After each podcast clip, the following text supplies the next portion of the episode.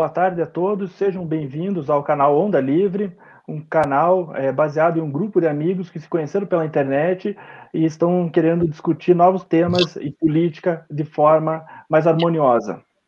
É, hoje com a gente é, temos um, um, convidado ilustre, o Lobão, e vamos, vamos bater um pouquinho de papo sobre música e sobre política com o Lobão. Vamos lá?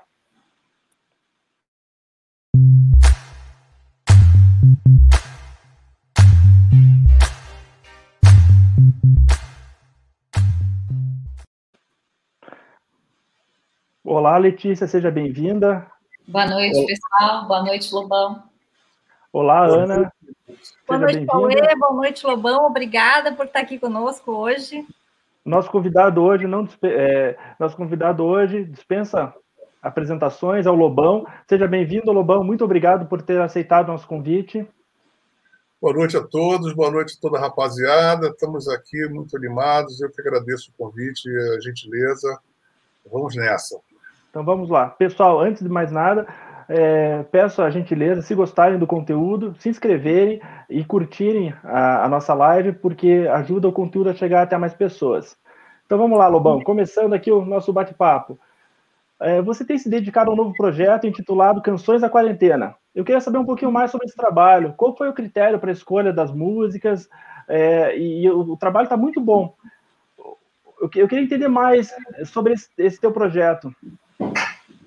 Olha, eu estava pensando o que fazer no meio dessa quarentena. Pô, nós estamos agora fazendo mais um ano de, de reclusão dentro daqui de casa, fez essa semana. Eu e Rê já estamos reclusos, né? Ou seja, a última vez que eu toquei foi em fevereiro de 2020, quando a gente começou a fazer a turnê do que seria a turnê daquele ano no Palácio das Artes em, em Belo Horizonte e já tinha já esse, esse essa reverberação da quarentena, da, quarentena da, da, pandemia que já tinha. Eu já, já toquei com muito medo de, daquilo tudo. Isso era meados de fevereiro de 2020. E o que aconteceu? Eu fiquei dentro de casa, estou até agora, eu não, não, posso sair, não posso tocar, é, que é o nosso principal ganha-pão, né? Então eu tive que inventar uma atividade em que eu é, pudesse fazer, é, até para testar meus limites é, da, da, minha musicalidade. É, de, eu comecei a ler, reler o, o, o Busca do Tempo Perdido, do Proust, que é uma, um compêndio sobre a memória, sobre a afetividade e como a gente consegue recuperar através do afeto determinados fatores de memória. E, e foi exatamente esse o fator primordial que eu pensei é, em fazer essa, essas canções. Eu comecei a ver muitos dos meus colegas morrendo. Ano passado, retrasado foi o João Gilberto, que fiquei chocado. O Moraes Moreira morreu, o, o, o, o Aldir Blanc morreu, e vários foram, foram indo, né? E isso foi me dando uma angústia, eu vendo o Aldir Blanc, um gigante da, da nossa música, tendo dificuldades de poder, a família, de poder internar o Aldir, é uma, uma, morreu pobre, como é que pode? Né? Uma pessoa que tem, em qualquer país razoavelmente civilizado, uma pessoa como Aldir Blanc, ou uma pessoa que tivesse um milésimo da produção do Aldir Blanc, Blanc já estava absolutamente bem de vida não precisaria mais de fazer mais nada. Bastava ele compor 10 músicas das 200, das 300 que o Aldir gravou, que ele já estaria assegurado, respeitado e garantido uh, uh, no seu patrimônio todo o seu sustento para o resto da sua vida. Então, isso tudo uh, foi me dando uma agonia, essa, essa, os, os, compositores, os artistas sendo perseguidos nesse governo novo, e isso tudo me deu vontade de mergulhar como, como produtor, como intérprete, como instrumentista, fazer um desafio para mim mesmo, de mergulhar na minha memória, na memória afetiva que eu tinha das músicas que me formaram, as músicas brasileiras que me formaram. Então, o que, que me formou durante a minha infância, adolescência? Eu vou gravar do de Duran, Castigo, quero gravar Mariano Morro, Trem das Onze, isso lá que vinha, né? Me lembro do meu pai é, tomando vinho e cantando com sotaque de alemão, achei de briga, as coisas. Então, pegar essas memórias, pegar o Clube de Esquina, que é o Trem Azul, o Cais, eu gravei o Cais, gravei o Trem Azul, vou gravar o Trem, do, Trem de Doido.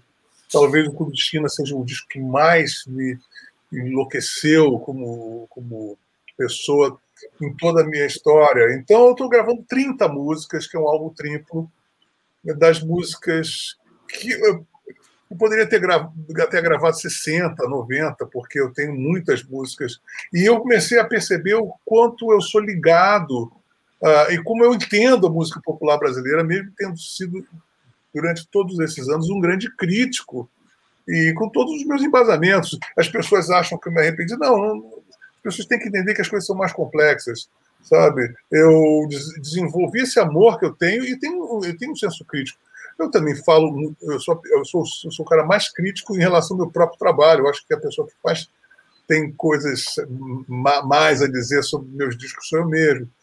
E as pessoas não entendem isso. Mas, em fato, é isso. Eu comecei a, a perceber assim, a extensão da qualidade. Quero, será que eu vou tirar um som de qualidade profissional? Eu não sabia. Então, comecei com o Trem Azul. Depois, hoje ainda é dia de rock, que não saiu, do Gutenberg Guarabira.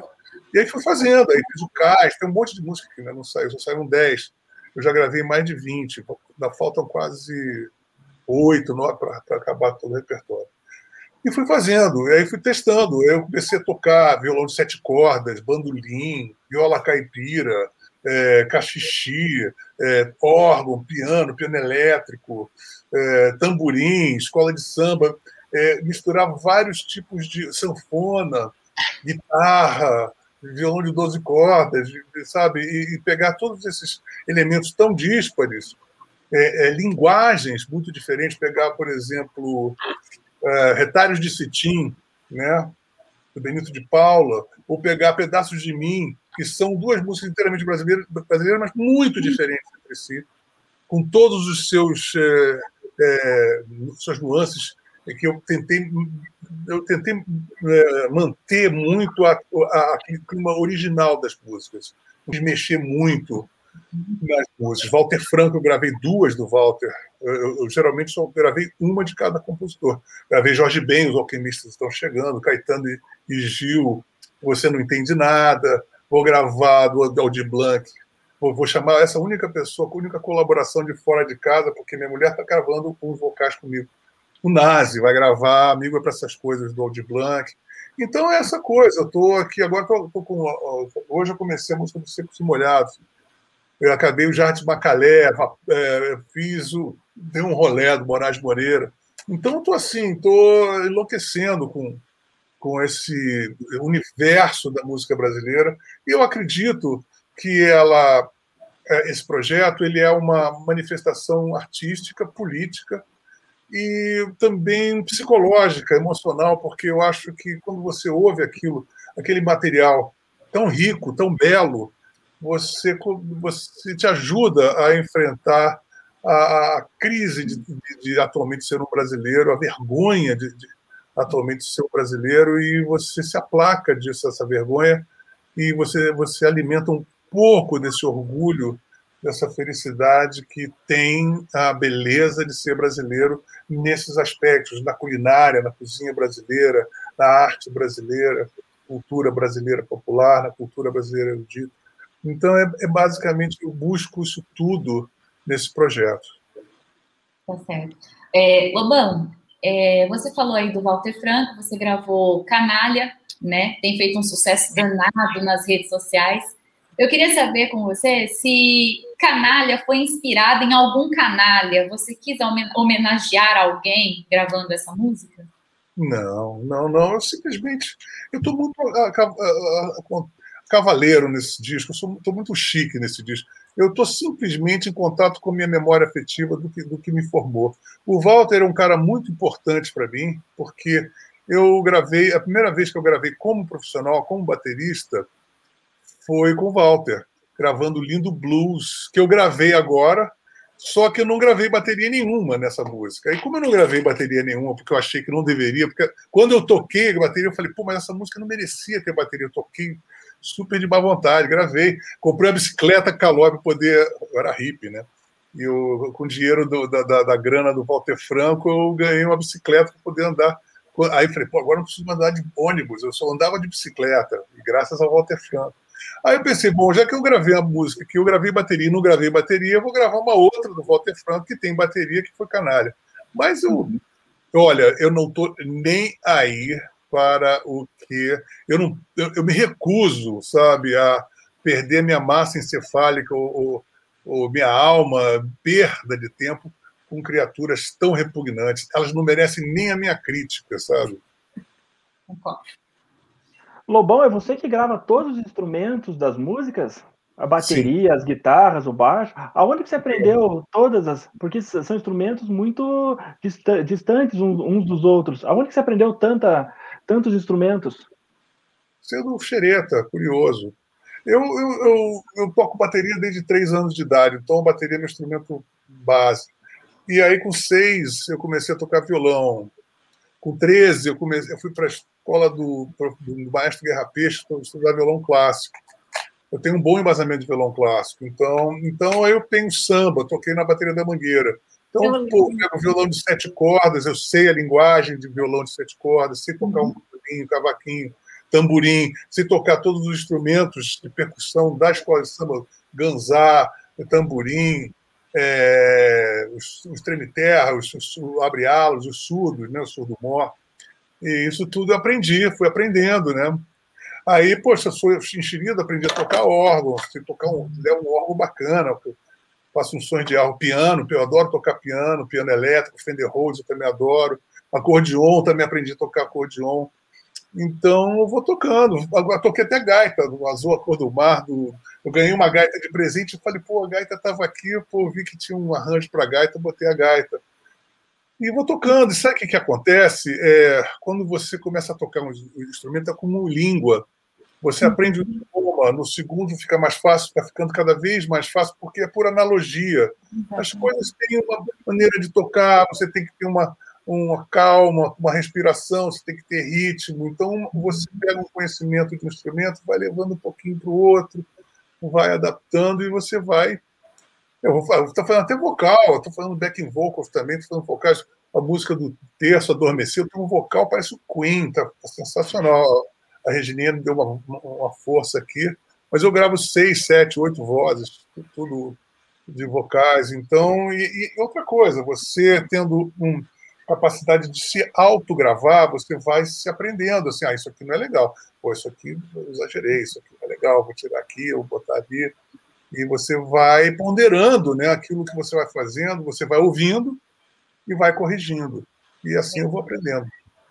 É, minha, é, posso interromper um pouquinho, Letícia, mas como a minha formação é em neurologia, em neurociência, é, isso é bem assim mesmo, né? Se você, é. quanto mais línguas você aprende, mais facilmente você vai saber falar essas línguas, é, aprender novas línguas, e quanto mais instrumentos vai fazendo mais conexões neuronais e vai tendo mais facilidade. Então, é exatamente assim como você falou, começou de criança e isso vai, vai é, ficando uma coisa mais, mais fácil, né? Se... É, e essa coisa de neurociência que você falou, também teve um especial, acho que na National Geographic, com Sting, mostrando que quanto mais instrumentos você, você aprende, você aumenta o seu QI, né? Exatamente.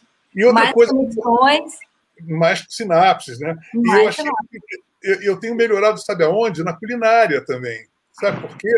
Porque você aprende a mixar. Mixar o que é? Você proporção, temperança, você saber. E, e você é, é, quase um eletrocefalograma da, da, da nossa cabeça e da nossa alma, porque se tudo funciona, se tudo está claro, é, se as vozes estão é, saindo, as vozes dos instrumentos, está tudo no tempo, no andamento, claro, timbrado, a tua cabeça está assim. Você fica ponderado, você consegue ter uma temperância. E quando você começa a usar isso. Ontem eu fiz um bobó maravilhoso baseado na minha mixagem. Porque eu falei, não, muita pimenta, é uma, é uma mixagem, né? Ah, vou, vou, vou, salgar aqui a água do IP, cupim, mas não posso salgar muito, enfim. Você vai usando esses rudimentos de uma atividade, transmigrando para várias outras, não só atividades, como também condutas de vida. Né? Você vai começando a ficar mais equilibrado, mais mixado, né? Você vem masterizado já pela sua conduta, a sua maneira de absorver as coisas, de como você também estrutura a sua rotina, seu tempo diário, como você otimiza as suas atividades, os seus silêncios. Às vezes você vai descansar, aí você precisa de um cafuné, às vezes você precisa ficar com a sua mulher, com a sua, no meu caso, com a minha mulher, com minhas gatinhas, é, enfim, você, tem, você começa a administrar melhor todas as, as facetas da sua vida, né? Com certeza. É, gente, de novo, estou te interrompendo, Letícia, mas eu devolvo a palavra, prometo. Essa questão que você falou da afetividade com a memória, né? Tá, ela, elas são áreas muito próximas no cérebro. Então, quanto mais afeto tem num, num determinado é, numa determinada situação que você coloca, mais é, memória você traz. É link, né? você muito mais, o link é muito rápido, né? De memória com afeto. É, é muito interessante isso e, e funciona mesmo assim no cérebro. É verdade. Mas já interrompi bastante a Letícia, devolvendo a palavra da Letícia. Imagina. É, Lobão, na pandemia, um dos setores mais afetados é o cultural, né? Eu queria saber como é que você avalia a música com esse cenário pandêmico. Como é que nós vamos recuperar esse setor agora pós-Covid-19?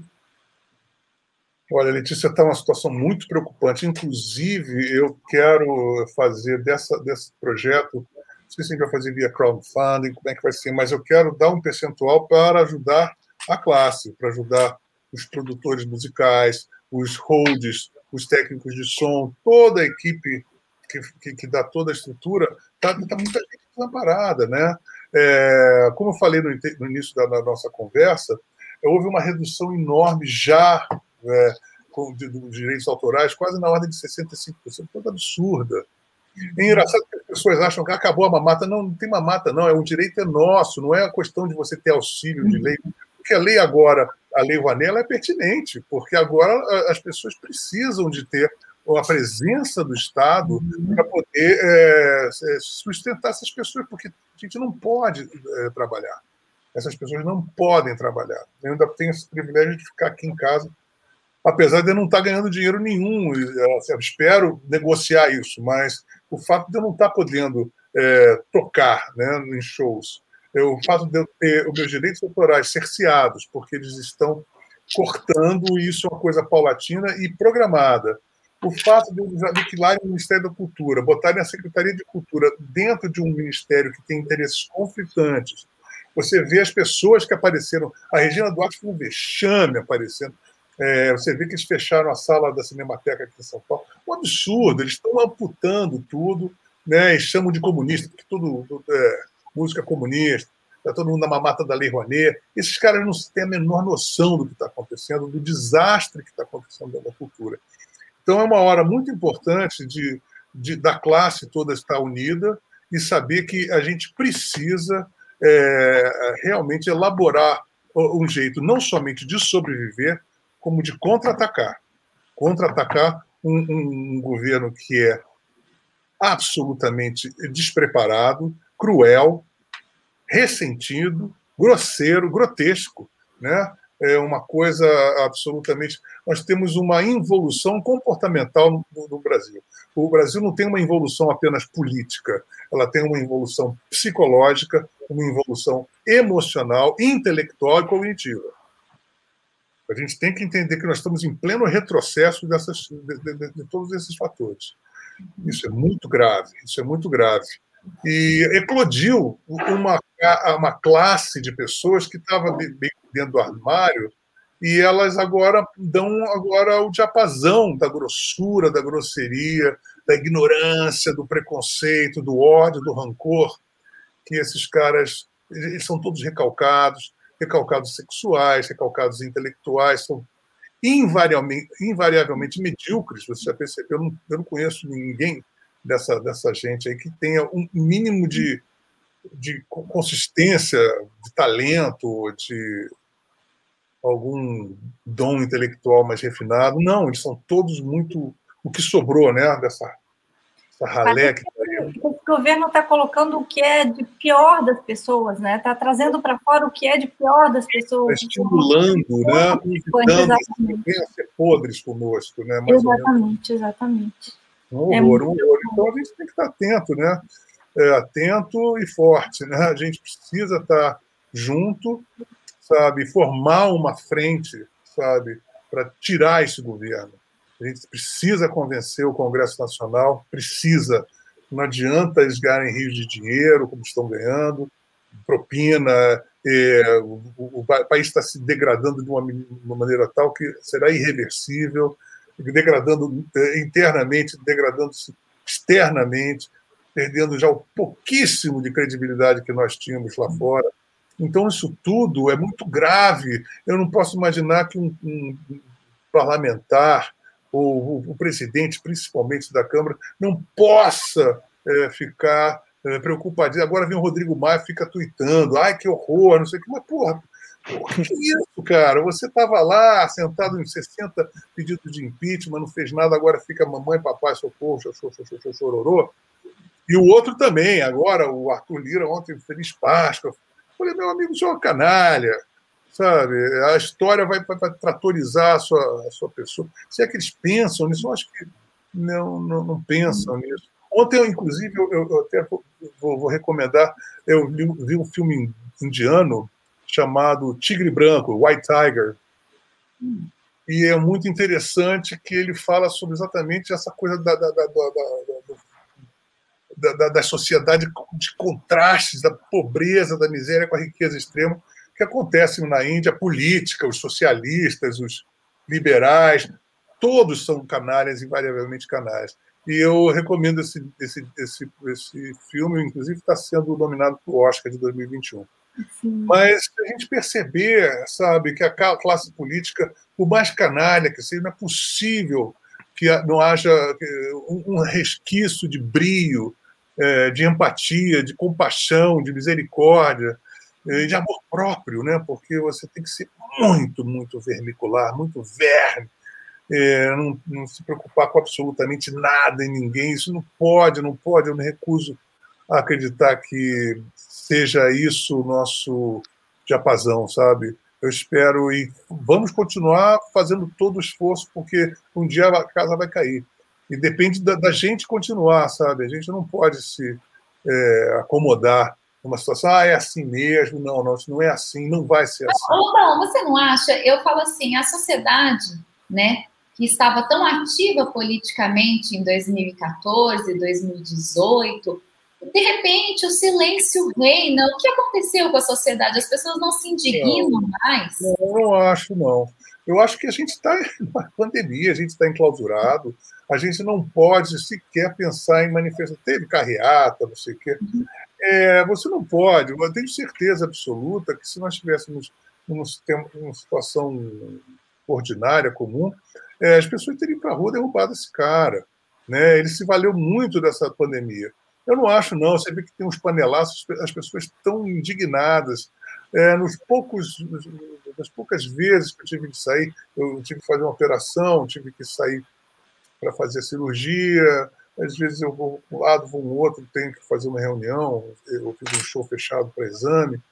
E nesses mínimos lugares que a gente vai, a gente vê a insatisfação, as pessoas que votaram, porque tem muitos bolsonaristas, ah, Bolsonaro respeite os 57 milhões de votos. Mas eu vou, quem, quem, quem é com consciência mais?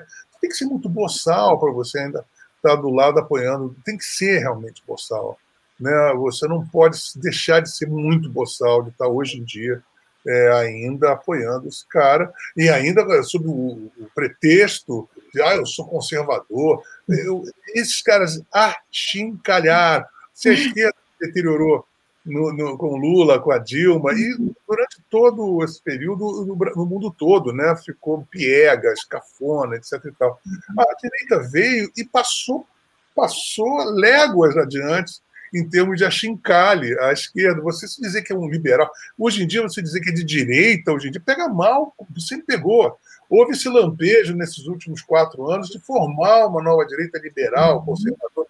Hoje em dia, qualquer liberal é um canalha, não tem direito mais de nada, nada. E eu acho que isso é uma coisa talvez até interessante.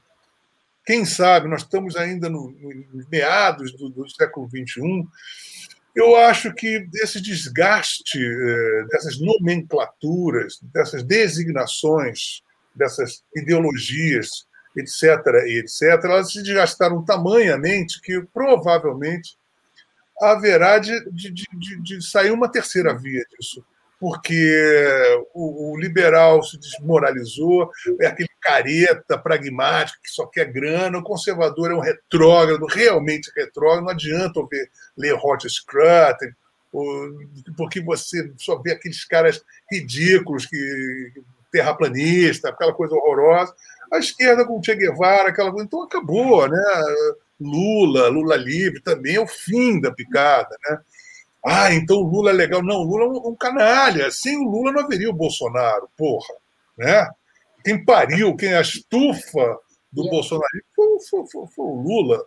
Né? O Lula é, e outra coisa, é, nesse caso aí, vem a esquerda, ah, vocês votaram um torturador. Mas o Lula era o amigo dos torturadores e dos genocidas. Ele era amigo e financiou aquele torturador da Guiné, da Guiné Equatorial de Angola, de Moçambique. Ele é amigo do, do cara lá do Ahmadinejad, lá do Irã, do Gaddafi, do Anwar Sadat, do Saddam Hussein. Porra, ele que fez todo o regime da Venezuela, essa chacina do, do, do Chaves, do, do Maduro, e, e, e, deu dinheiro, foi lá presencialmente, né? inclusive desviou todo o nosso dinheiro, bilhões e bilhões foram dados para isso. Botou a Oderbrecht, botou o seu, a sua, sua panela de marqueteiros todo nesses lugares. Então, isso tem um crime contra a humanidade. Né? Aí vem o Lula muito malandramente, fica com essa, oh, vamos fazer um, um congresso mundial. Pô, mas o, o Lula é mais profissional, é um canalha mais profissional, muito mais ladino e muito mais proficiente, portanto, mais perigoso até do que o Bolsonaro. Porque o Bolsonaro tem aquele perigo catastrófico é, escancarado como se fosse sexo explícito, né? uma pornografia explícita, uma coisa horrorosa. O Lula é mais, é mais, é mais sutil, é uma canalice que, que, que, que com a aura de benevolência. Né? A canalice com a aura de benevolência é muito mais letal. O, o, o Bolsonaro é arminha, é aquela coisa explícita e pornográfica. Então, nós vamos, evidentemente, nos fartar desses canalhas populistas e vamos ter que tomar vergonha na cara. É, primeiro, é, o povo tem que ter uma representação popular de mais alto nível. Para ter uma representação popular de mais alto nível, o povo tem que ter um nível maior. Porque você não pode fazer mágica. A representante do povo representa verdadeiramente o que nós somos. Se a gente, é, essa canalice, é, você vê, é, é, o brasileiro é um dos povos que menos colaborou, fora o presidente, que deu toda o, a diretriz da não diretriz, né, porque espirocou todo o comportamento, você vê as praias cheias, você vê festinhas, pessoas, as pessoas não estão nem aí para o outro. Né? Enquanto a gente for assim, não vai adiantar ter um ou dois com boas ideias, etc. porque você não tem uma coesão, nenhuma um DNA na mentalidade do povo é, brasileiro, ele é muito sórdida. Né? nós brasileiros somos muito sórdidos, né? E aí temos aquilo que merecemos, governos atrás de governos horrorosos, cada um roubando mais, explorando mais. E é isso aí, nós precisamos melhorar a qualidade da, da, da nossa, da nossa índole brasileira. E qual é o caminho, Lobão? Olha, eu pensei assim, o caminho, eu acho que está muito dentro desse meu trabalho, que é você tentar mergulhar e como se fosse um, um alquimia, um, um, laboratório de alquimia de decantação, tentar é, é, você conviver e, e, e, e, estar próximo das coisas que mais funcionaram, que mais foram legais é, sabe, se pegar pessoas, legal, Ayrton Senna, olha que pô, é um exemplo, Pelé, a música brasileira, você pegar grandes pessoas que, com, por cientistas, é, pegar personalidades e momentos históricos que é, fazem valer a pena e fazem a gente ter algum lampejo de esperança para um brasileiro virar aquilo. Nos falta inspiração, talvez? Figuras que nos inspirem da história? Eu, eu, eu, só, eu só queria. Desculpa, Lobão, eu só queria complementar a pergunta da Ana. Você é muito ativo no debate político faz anos. Você não sente falta de, de colegas seus do show business também se pronunciarem, de colocarem suas vozes ao público? Olha, eu acho o seguinte: eu não posso ficar cobrando dos outros. Eu sei que eu sou um cara, desde criança, que me exponho muito. E eu me exponho muito e muita gente já falou, pô, segura aí, cara, porque você paga uma de otário. Mas eu sou assim, sabe? Mas eu também não vou cobrar das pessoas. Cada um tem sua posição, cada um tem, um, tem uma maneira de, de, agir, entendeu? Eu, eu acho que nós tínhamos, sim, é, que melhorar toda a conduta, toda a mentalidade, assim, desde pequenas coisas. Eu tento melhorar por mim, sabe? Eu digo não, assim, olha, a, a, a, a principal uh, virtude, eu acho que do músico manter a sua identidade é saber dizer não. Sabe? Porque dizer sim é muito fácil, cara. É dizer sim é muito fácil para muita coisa e, e, as coisas estão muito reluzem muito e você e eu, isso aconteceu na minha vida, logo no início da minha carreira. Eu falei, ah, agora vamos lá, eu, porra, fazer isso, fazer aquilo, dá ok, vamos fazer esse programinha, fazer essa concessão. De repente você vira outra coisa, entendeu? Então, eu acho que a grande virtude, eu aprendi isso no rock and roll também. Eu pensei assim, não, não vou fazer isso, não vou fazer mais isso. Não interessa, não vou ficar dando mole por aí no meu caso, por exemplo. Então, eu, por exemplo, desde 97 eu parei de assinar contrato com gravadora. Também a minha gravadora, pequena, meu público diminuiu dramaticamente, minha vendagem dramaticamente, mas eu me tornei muito melhor é, artista desde então. Meus melhores discos estão a partir de então. O A Vida é Doce, Canções da Luz Escura, o Nostalgia da Modernidade, todos discos que não tocaram exponencialmente em rádio, etc. e tal. Mas artisticamente são infinitamente melhores do que qualquer é, daqueles dos anos 80, onde eu tinha total facilidade de acesso. Eu gravava uma música, entrava em todas as rádios, tocava.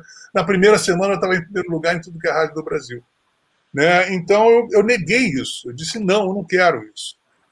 Eu não vou, porque isso não está permitindo me desenvolver como, como artista, sabe? Porque você tem que fazer concessões, você tem que falar, às vezes tem que fazer um tati-bitate musical para poder alcançar um número de pessoas maior. É, você tem que fazer certas concessões para poder ah, ser simpático a, a, a certos grupos que, que, regem, ou de televisão, ou de rádio, etc. etc. Fazer, e as festinhas para poder frequentar o, o, cara que, que é o dono da novela tal, todos aqueles esquemas, é, frequentar aquelas premiações, né? Isso tudo eu deixei de fazer, sabe? É, deixei totalmente e estou muito feliz, estou muito feliz porque eu estou cada vez melhor por isso. Eu só consegui chegar a esse estádio que eu estou agora, podendo, pô, fazer um disco triplo, cara, fazer um disco triplo, fazer um vinil, eu vou, vou, vou ficar assim, embevecido, lambelo, porque eu fiz na minha casa, aqui, nesse quartinho aqui, tudo saiu daqui, né? todos os, os, os instrumentos, as ideias, o timbre, tudo saiu daqui. E se eu não tivesse dito não durante todos esses anos, eu não teria chegado, porque é uma maneira estoica, né? Assim, o tipo do estoicismo, assim, uma coisa quase que monástica. Assim, eu falei, não, eu vou ser um artista, eu, vou, eu preciso de dizer não para ser um artista. E é isso que eu aconselho a todos. É para nossa, aí você pode se abranger para toda a mentalidade brasileira, né? Você saber dizer não às, às coisas que parecem é, panaceias, que são bastante enganosas, mas que podem te dar um pequeno prazer efêmero e depois vão te sugando a sua energia, sugando a sua própria identidade. É. Ô Lobão, é, você falou que você sempre se expôs demais, né? Durante a ditadura militar, você foi preso, é, você já não, teve... Não, eu não fui preso durante a ditadura porque já tinha acabado. Eu fui preso a partir de 86.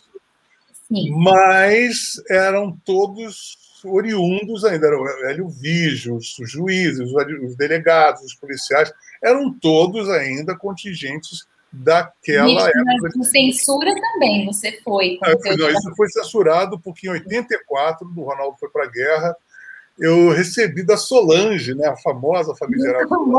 Eu fui censurado uma música chamada Teoria da Relatividade, que não tinha nada a ver com política, era um triângulo amoroso, o cara que lia na cama e a menina ficava trepando com o cara.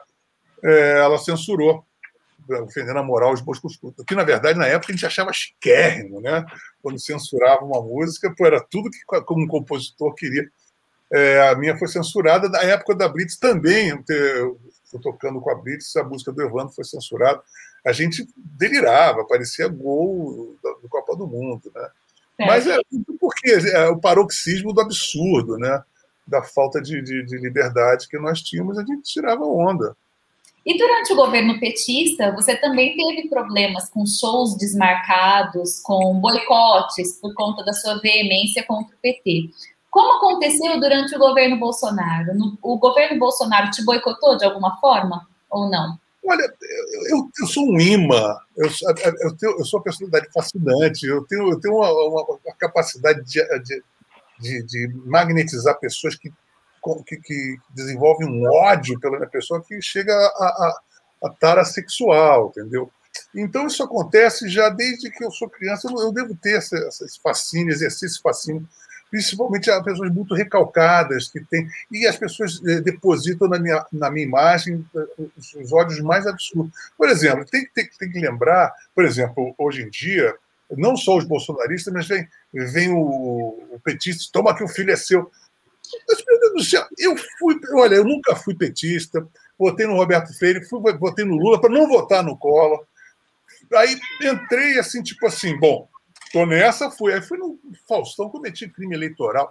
Fui indexado por 11 anos, passei 11 anos sem entrar na Globo para poder ajudar o Lula, não sei o quê. Ora, bolas, eu ajudei a, a, a, eleger um canalha como o Lula, como a ajudei a eleger um canalha como o Bolsonaro. Agora não tem culpa nenhuma, porque o Brasil não tem. Se você vai num restaurante, tem salada de cocô e, e cocô frito, você vai escolher o quê, cara? Vou, vou, vou, vou envidrar, você vai ter que comer alguma coisa.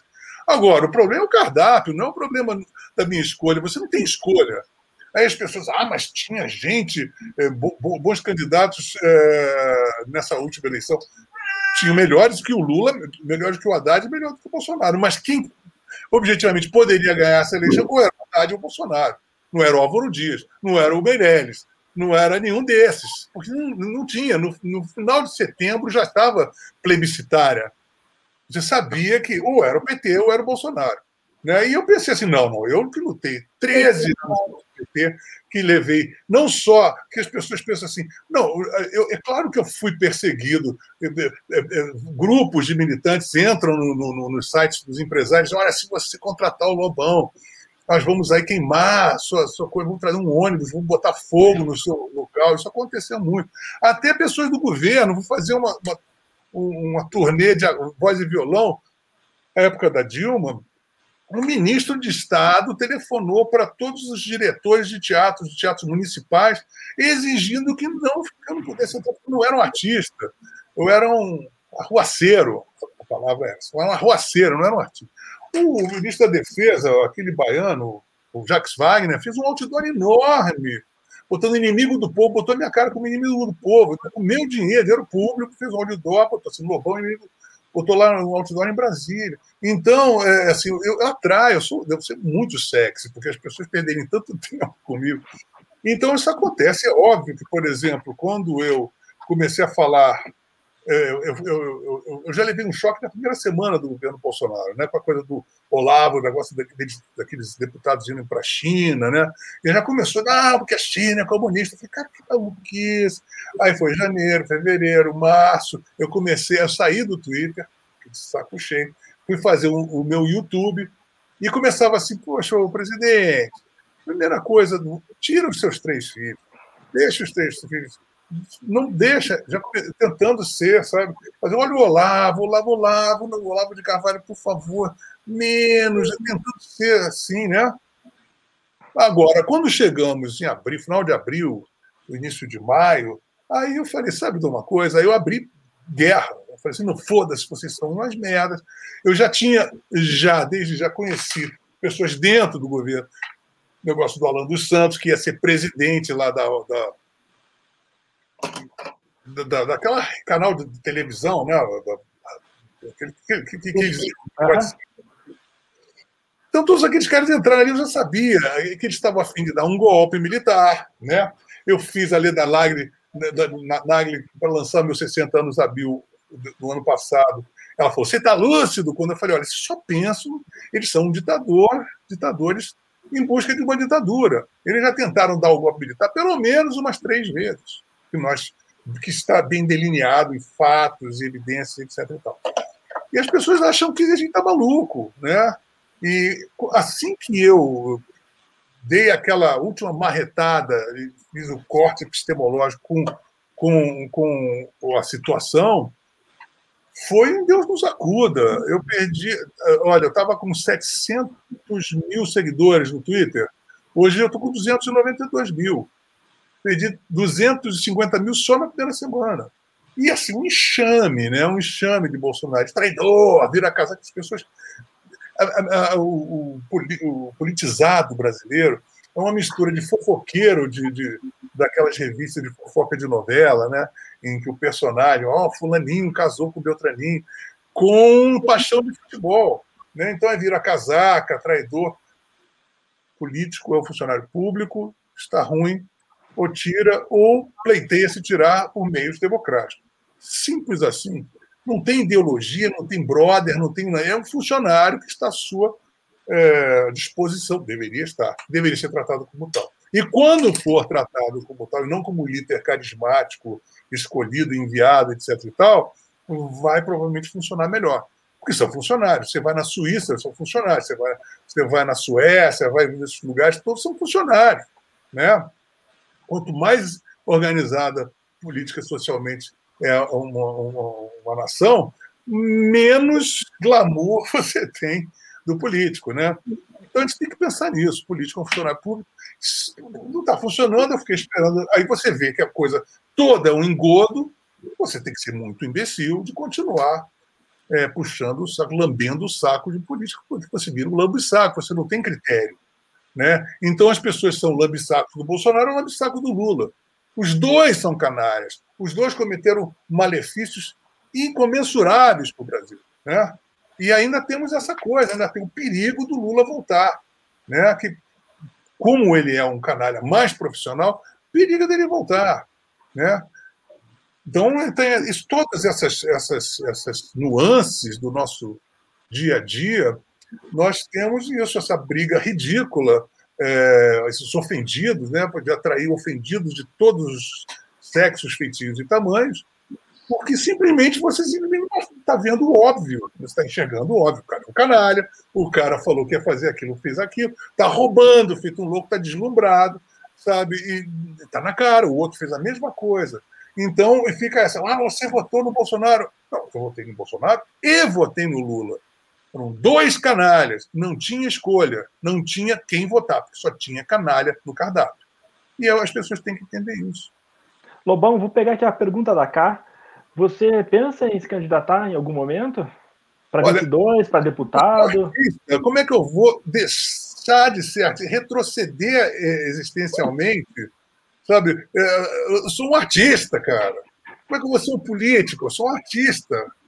Artista Cara, eu, eu, fico, eu fico ofendido só de pensar que uma pessoa pode achar que eu vou deixar de ser artista ou vou deixar o tempo tirar férias para me tornar um político, que seja presidente, ministro, seja lá o que for. Sou um artista, sabe? Eu penso outra coisa, penso outro universo. Eu não sou organizadorzinho de coisas, não tem nada a ver com isso, sabe? Eu quero sim que politicamente tenha funcionários é, pragmáticos que funcionem para que eu possa continuar fazendo é, meu trabalho, podendo usufruir do meu trabalho, podendo espraiar com mais é, amplitude e com mais retorno para mim, para toda a, a classe artística, para benefício de toda a cultura brasileira. Mas imagina só, eu sou Lobona, faço meu trabalho, amo meu trabalho, jamais abriria mão de nada, por nada nesse mundo, a minha música é para fazer política. Em 2018, só um minutinho, Cauê. Em 2018, Lobão, é, durante os, os a período eleitoral, você declarou voto ao Bolsonaro diante da circunstância, né?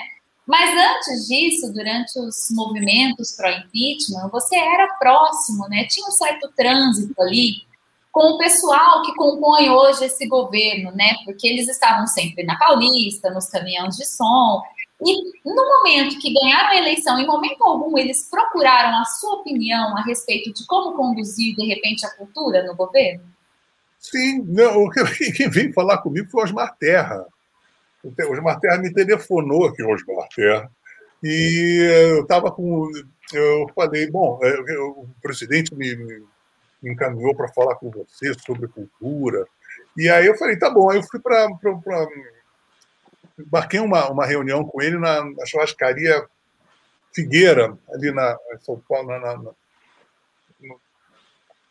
na, aqui na Doc Lobo, né? Aqui em São Paulo.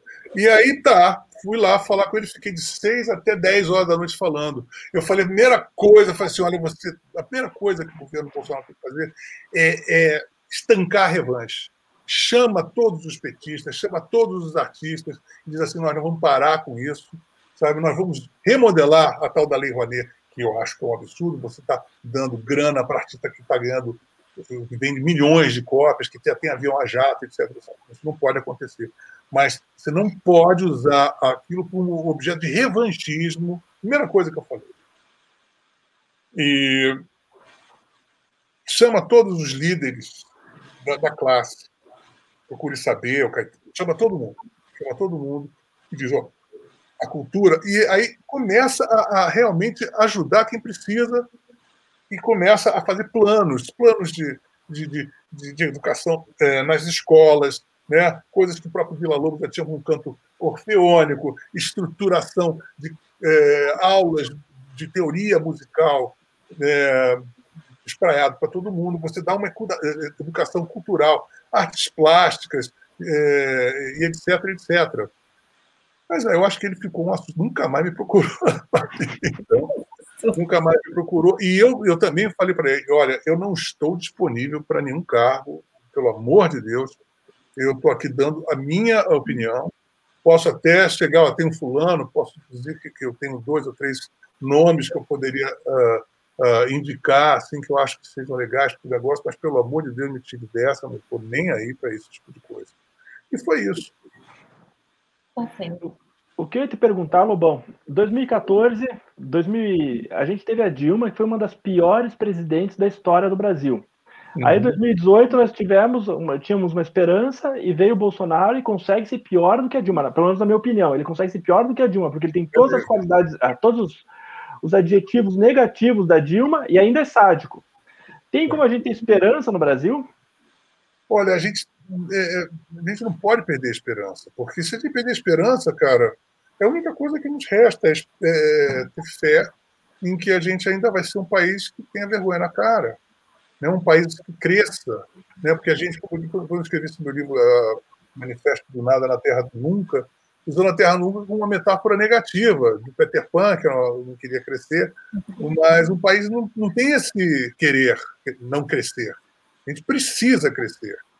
Né? É uma condição imperativa do, país crescer, senão ele implode, vai, pode se é, é, multifacetar em republiquetas, pode acontecer, porque não tem substância, né? É, então a gente precisa é, continuar tendo esperança, sim, e precisa é, justamente continuar fazendo coisas que nos alimente, como eu estou fazendo esse meu projeto. As pessoas têm que se alimentar é, de autoestima, a gente tem que preservar nossa autoestima, a gente tem que perceber é, nessas pessoas que são fora da curva do brasileiro, do Ayrton Senna, Pelé, o Santos Dumont, seja lá o que vocês acharem, mas perceber que o Brasil tem um borogodó, tem pessoas incríveis, tem pessoas incríveis que estão fruto dessa loucura toda também. Não é porque foram estudar fora, não, elas estão aqui desse caldo. caldo. Tanto na música, na, na, na arquitetura, é, na neurologia, você tem grandes médicos, a, a, medicina brasileira é maravilhosa. Então, perceber isso, tem grandes arquitetos, temos grandes advogados. Então, pegar esse caldo, por que, que essa, não, não tem esse, essa liga né, dessas qualidades intrínsecas do brasileiro que eclodem é, numa pessoa, numa outra, num grupinho aqui, numa época colar, e tentar desse caldo, é, como se você estivesse juntando um monte de fagulhinha, assim, para ver se essa fogueirinha começa a pipocar, né? Pegando essas coisas, juntando essas fagulhas, juntando essas pedrinhas que estão já incandescentes, essas luminosidades que são fazem parte dessa história, para ver se a gente juntando isso tudo aí dá um caldo, né? Eu acho que essa é a nossa única possibilidade. Tá a gente... Pode falar, pode falar. A gente a gente está chegando no final. Eu queria deixar a última pergunta para Letícia. Letícia, tem mais? Tenho. É, Lobão, muito tem se falado a respeito de uma terceira via, né? Porque é. nós precisamos fugir dessa briga política esdrúxula entre Bolsonaro e Lula.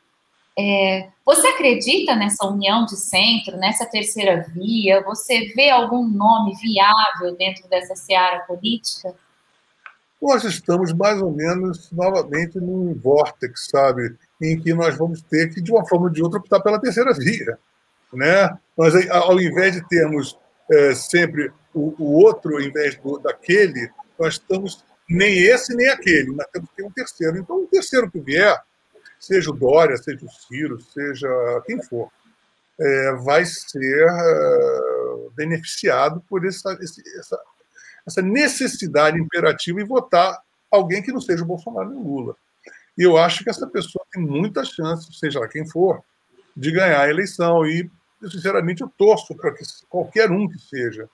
Porque antes de qualquer coisa, assim como eu considerava muito mais grave votar no Haddad do que no Bolsonaro, porque era uma falta de vergonha na cara. O PT ia fazer 16 anos sem alternância de governo, tinha acabado de ser impedido pela Dilma, e na eleição seguinte você ia ler. O povo brasileiro voltar. E, e eu acho que seria muito pior do que votar no Bolsonaro, até hoje, até nos dias, de, porque é uma conduta moral muito baixa. Muito baixa. Depois de tudo que se fez, você recebe de prêmio a presidência da República um cara que vai visitar um cara que está preso, né? Vai lá procurar falar com Lula. E, agora você vê, então a gente precisa dessa terceira via, seja lá quem for. Eu posso, Cauê, fazer uma última pergunta? Fique à vontade, Ana. É, eu tenho a terceira via pode ser pior, Lobão, porque pode. o que a gente aprendeu de, de 2014, 2018 para não errar de novo nessa terceira via? Não tem como não errar, sabe? Caramba, é, né? A gente tem que entender isso. Por exemplo, entre o Bolsonaro e o Haddad era uma questão, assim, era um ou outro. Não, eu concordo. Você vai errar como? Você vai, você vai acertar votando no Haddad? Não. Você vai acertar votando no Bolsonaro? Também não. Mas você que está errando, não. Porque quem tá, agora o Brasil está nos oferecendo mais uma vez um cardápio que haverá de ter uma terceira via. Se essa terceira via, seja qual for desses candidatos, que nenhum deles eu morro de paixão por nenhum deles. Tá? Como não morro de, paixão nem por Lula, pelo Bolsonaro, nem etc, etc.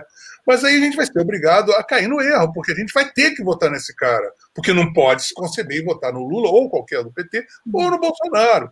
Então a gente vai ser obrigado, mais uma vez, a tá, vamos lá.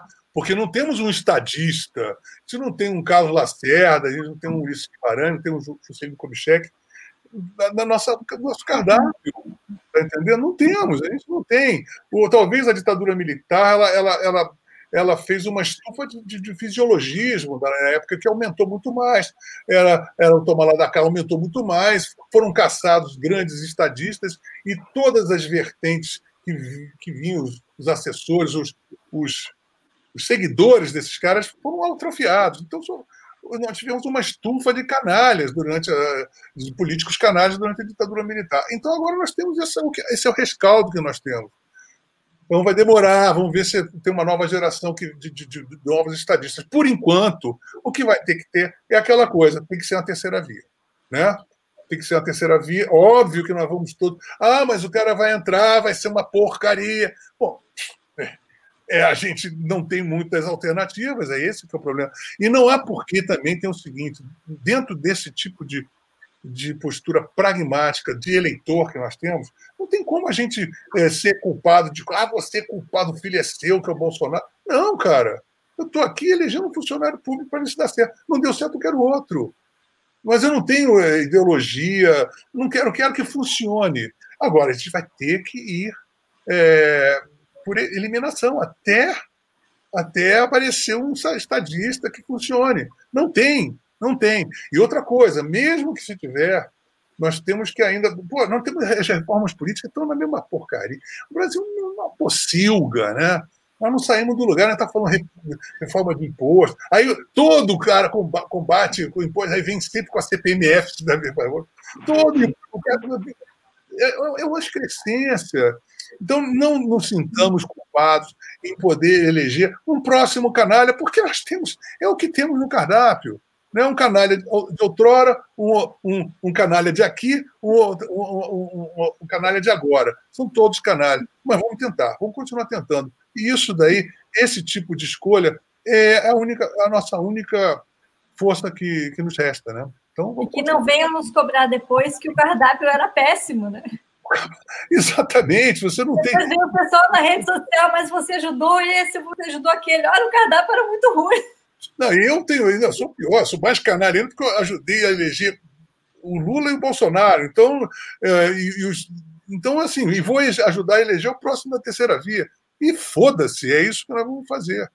Né? É o que nos cabe, sabe? É o que nos cabe como é uma democracia. Nós estamos aqui tentando eleger alguém que possa dar certo. Esse, esse é o nosso direito, esse é o nosso dever, e é assim que nós vamos continuar fazendo.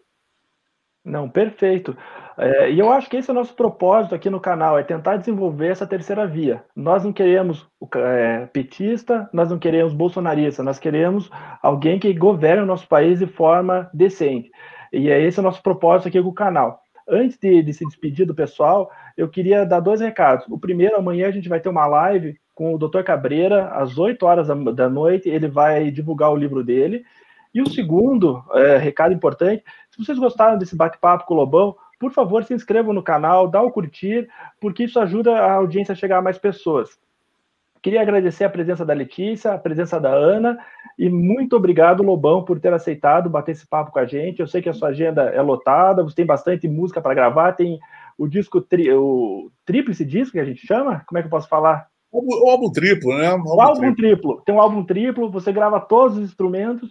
Então, é, foi muito generoso de sua parte estar aqui com a gente. Muito obrigado, Lobão. Eu que Lobão, agradeço a vocês. Está é, tá convidadíssima a voltar, né? Por favor, nós vamos lhe convidar de novo em outros momentos e, e por favor, aceite o nosso convite, que a sua, a sua voz é muito importante para nós. Né? Será um prazer, Aninha. Será um prazer. Letícia, Cauê, valeu mesmo para todo mundo que está nos assistindo. Ó, Beijão, estamos todos juntos, com força, tranquilidade. Vamos só no sapatinho, vamos nessa. Feito, obrigado. Tchau, tchau, pessoal. Tchau, pessoal. Obrigado.